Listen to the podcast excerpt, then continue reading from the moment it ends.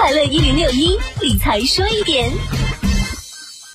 此前有分析认为，微信支付、支付宝使用场景已经很丰富了，数字人民币推出必要性不大。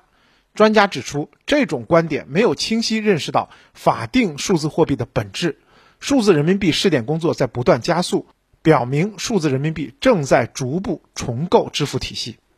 随着数字人民币测试不断扩围推进，使用数字人民币的人越来越多，将来也许使用微信和支付宝的人就会越来越少。专家表示，相比非银行支付方式，数字人民币由央行发行，安全性更高，不用绑定银行账户或支付账户，还可在没有网络的情况下使用，使用范围更广。数字人民币可打破支付行业壁垒，在所支持的银行和支付工具间实现流通，而支付宝和微信之间无法进行转账。不过呢，人们认识到数字人民币的优势呢，还需要一段时间。目前数字人民币推进十分顺利，未来还要解决使用场景中可控匿名性问题，重点是如何平衡匿名性和合规性之间的关系。